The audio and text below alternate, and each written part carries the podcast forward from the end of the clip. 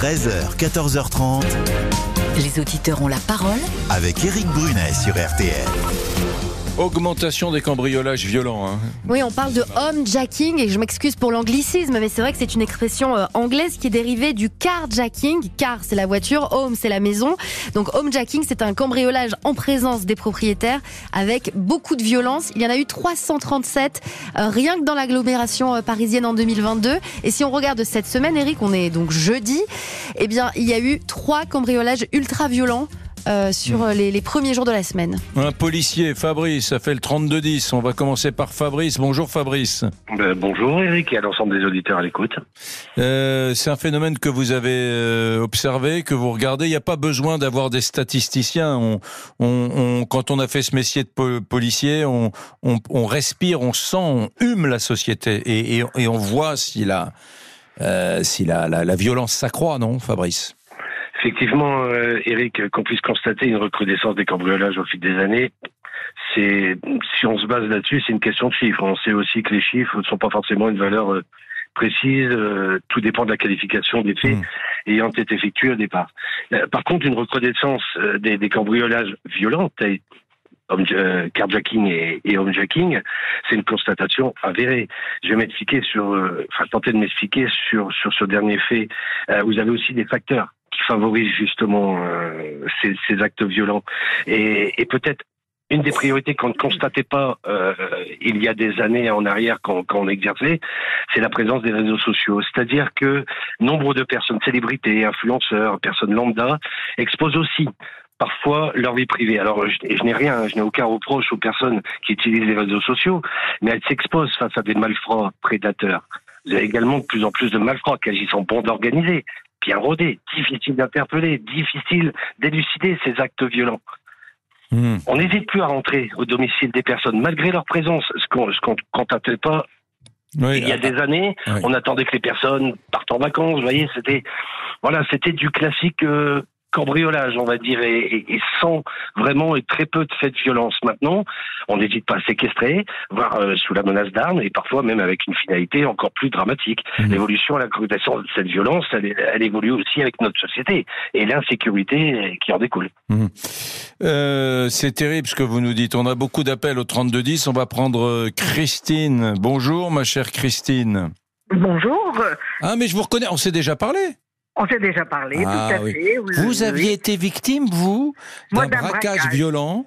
Oui, Hmm. oui, ah oui, oui, ça, tout à fait. Et euh, le, le policier venait d'interviewer à raison. Avant, il venait dans les maisons, mais maintenant, comme ils veulent les, les choses bien précises, moi, les, les, moi, ceux qui sont venus chez moi, rien ne les intéressait dans ma maison. Parce, par contre, parce que j'ai quand même une maison qui est pas mal, mais rien ne les intéressait d'autre que ma bague. Ils avaient été euh, renseignés et ils voulaient ma bague. Ils sont arrivés, ils ont ouvert la porte, enfin ils sont rentrés dans ma chambre tous les deux avec un sécateur en disant, euh, m'excuse, je vais être grossière, mais c'était les termes qu'ils employaient. Allez salope, donne-nous ta bague, salope, on veut ta bague. Ils, ils m'ont dit ça tout le temps, tout le temps, tout le temps.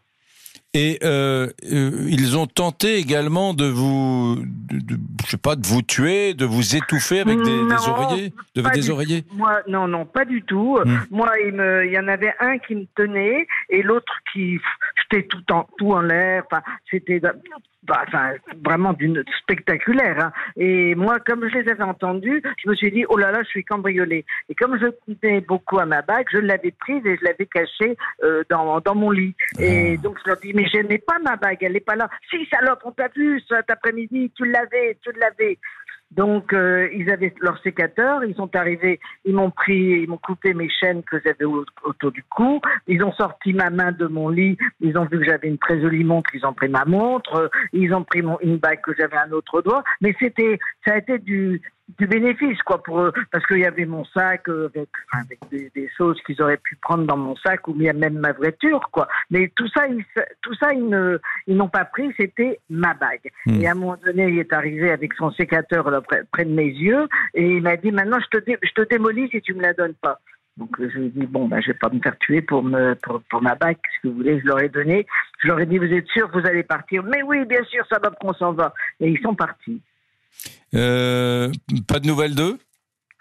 Bah écoutez, la police est très. Moi, je suis vraiment admiratif de la police française. Ils sont sur le coup. euh, ils ont, ils ont des pistes. euh, c'est, ils m'appellent régulièrement pour me dire, vous savez, madame, on est sur le coup. Voilà, j'espère que de toute façon ils ont ils ont certainement dû euh, euh, revendre mes bijoux, enfin j'en sais rien, mais c'est certainement certainement quoi. Donc euh, je suis plus ad- admiratif de la police française que des assurances, hein, parce que les assurances là par contre là ils, ils me remboursent ma bague pour une pour une misère, Hmm. une misère. Donc euh, mais qu'est-ce que Hmm. j'ai la vie, je suis, j'ai été très très très très euh, traumatisée. Mais heureusement, j'ai fait de le EMDR et ça, ça m'a bien bien aidé. Mais enfin, je- maintenant, je vis sous alarme hein, tout le temps, tout le temps, tout le temps. hein. Oui, parce que on- nous avions fait une émission consacrée au homejacking euh, après qu'un de nos euh, animateurs maison, Oui, Bruno euh, Guillon. Bruno Guillon, Oui. été victime de cela. Et on avait été très surpris de, de découvrir euh, qu'il y avait beaucoup de gens qui, un peu partout dans les villes, parce qu'on on dit, comme de Fabrice, euh, ancien policier, nous disait tout à l'heure, il y a beaucoup de personnalités célèbres. C'est c'est pas vrai. Moi, je me souviens dans l'émission, il y avait aussi beaucoup d'anonymes absolus. Mais oui, Et pardonnez-moi, j'ai confondu parce que il y avait votre témoignage, Oui. il y avait aussi une autre dame qui nous disait du côté de Saint-Quentin que euh, ils avaient essayé sans De doute pour la menacer, de, ouais. de l'étouffer à trois reprises. euh, Ah oui, oui, oui. et, voilà. Alors, moi, euh, moi, il me tenait très, très fort dans mon lit et, et- et comme si j'allais me sauver. hein, Vous voyez, vraiment, franchement. Bon, Ouais. il me tenait dans mon lit et il était, il était toujours avec son sécateur et il voulait, il, il me menaçait. Je pense que si j'avais eu ma bague au doigt, euh, ils auraient peut-être pas, peut-être pas pu me couper le doigt. Je, faut pas, faut pas faire de, des, il faut pas extra, enfin, avoir- Mm. être extravagant, mais certainement couper ma bague. Quoi. Ouais. Mais euh, c'est traumatisant. J'imagine que c'est un traumatisme absolu pour vous, hein, Christine. Non. Pendant 15 jours, je vivais plus chez moi. Je suis allée chez mes enfants. euh, Et puis, euh, j'ai envisagé de, de vendre ma maison pour aller dans un appartement. Et je me suis dit, ils vont quand même pas avoir le plaisir, en plus, de me mettre dehors de chez moi, quoi, quand même. Restez Donc, avec nous, Christine. Restez avec nous parce que ce témoignage, moi, me, me glace littéralement. À tout de suite, les amis. Les auditeurs ont la parole avec Éric Brunet sur RTL. On parle de homejacking, de cambriolage violent. Nous venons d'entendre le, le témoignage assez fort de Christine qui a été victime au mois d'avril hein, dans le nord, du côté de l'île. On va prendre euh, Thierry. Tiens, bonjour Thierry. Bonjour Eric. Bon, qu'est-ce Euh, qu'est-ce que vous pensez de cette violence excessive? Ben, en fait, j'ai l'impression que c'est la, vi- la violence qui s'étend un peu dans le pays et donc là maintenant dans les maisons. euh, j'ai l'impression qu'il n'y a plus de limite et elle est banalisée cette violence. J'ai l'impression que les auteurs de ces violences savent qu'entre guillemets, ils risquent pas grand-chose. Mm. Ils risquent pas grand-chose et c'est tellement compliqué de les identifier, de les retrouver. Euh, Enfin, voilà, il y a, il y a beaucoup de plus en plus de violence. Alors est-ce qu'il y en a plus qu'avant? Je suis pas sûr. J'ai pas les chiffres. Peut-être que vous les avez en comparaison. On nous parle de statistiques. On nous donne un chiffre comme ça. On nous dit 337. Mais combien il y en avait les années d'avant? Mhm. Oui. Et Là, là, ça- ça a été 337, c'est seulement la région parisienne. Ouais, c'est seulement la région parisienne. Et c'est vrai qu'on en parle parce qu'il y a eu, il y a eu le drame de, de, de Bruno Guillon là, qui, a, qui a mis, qui a mis, qui a mis ses, ses faits en avant. Mais combien de gens ne, portent pas plainte? Moi, j'ai raconté la Combien dernière fois, Thierry. Oui, vous êtes. ouais. Thierry, j'ai raconté la dernière fois l'histoire d'un de mes amis euh, fin fin août qui a été enlevé dans Paris euh, chez un de mes amis. Hein, c'est pas l'homme qui a vu l'homme qui a vu l'homme qui a vu la bête. hein, c'est mon, mon Ouais. ami hein, qui a été enlevé dans Paris, torturé à 10 heures du matin pendant 3 heures dans une cave. Ils lui ont pris ses cartes bleues. Ils sont allés retirer 1500 euros. Ils sont revenus. Ils l'ont frappé. Ils étaient quatre. Ils lui ont dit euh, on fait ça euh, très régulièrement, pratiquement tous les jours. Personne ne porte plainte contre nous parce que si on portait plainte, peut-être qu'un de- d'entre nous aurait trois mois, six mois avec sursis, mais les trois autres, on a ton adresse, c'est celle de ta mère. On te retrouverait dans la journée et on te tuerait. Ils lui ont dit. Mon ami, il avait un petit appartement qu'il venait d'acheter. Il l'a mis en vente. Ça y est, il est vendu d'ailleurs. Il a eu du bol, lui. C'est la crise de l'immobilier, mais il a réussi à le vendre. Bon, c'était un petit, un petit studio. Hein. Il l'a mis en vente. Il l'a vendu. Il n'a pas porté plainte. Voilà. Et, et lui, il n'est pas dans les statistiques et il y en a plein qui ne portent Ouais. pas plainte. Mais c'est- c'est la question que j'allais vous poser, Eric. Justement, vous m'avez devancé. J'allais dire, si moi, demain, ça m'arrivait, ou si vous, ça vous arrivait, et que le- ces gars-là, ils vous regardent droit dans les yeux, ils vous disent, tu vas porter plainte, on reviendra, on sait où t'habites, on va tuer toi et ta famille, euh, je sais pas ce que je ferais.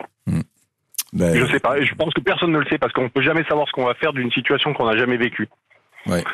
Et c'est et, et, et cette violence, euh, moi j'en ai marre. En fait, j'en ai marre dans ce pays. Il y a de la violence tout le temps, tous les jours, de pire en pire. Elle est banalisée, elle est de plus en plus violente, de plus en plus jeune.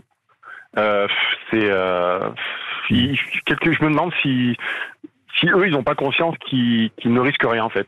Et qu'ils s'amusent en fait. Petite précision d'ailleurs sur les, les malfaiteurs, ils sont euh, pour la plupart très jeunes et même souvent mineurs. On parlait de ce qui s'est passé euh, avec notre collègue Bruno Guillon.